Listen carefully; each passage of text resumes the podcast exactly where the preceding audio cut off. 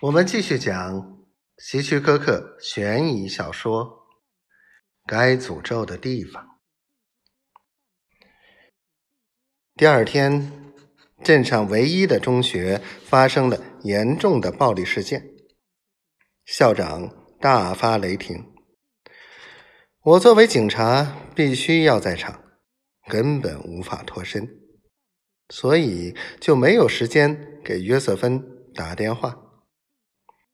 现在想来，这是一件很糟糕的事情。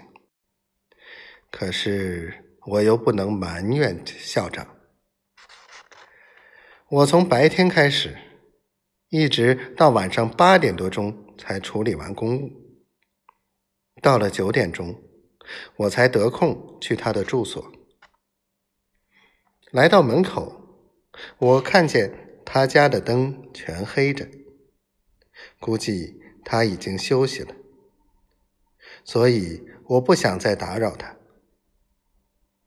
可是我的内心始终不安，总隐隐约约的担忧着什么。他那么早就上床休息，是不是他的身体还没有康复呢？但愿他明天早上会好起来。带着对他的祝愿，我默默的离开了。第二天一大早，我又来到他家，只见店门紧闭，灯也没开。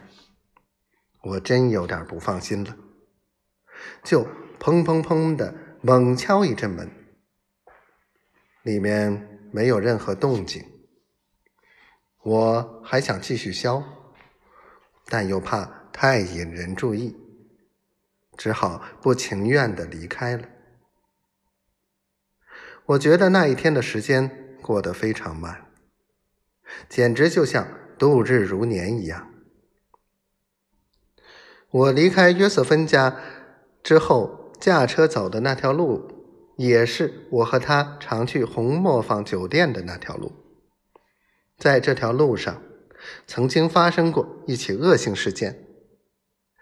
有一位老妇人被歹徒殴打致死，歹徒将她身上的钱财劫掠一空后，竟然残忍的把她的尸体抛在小镇的路上。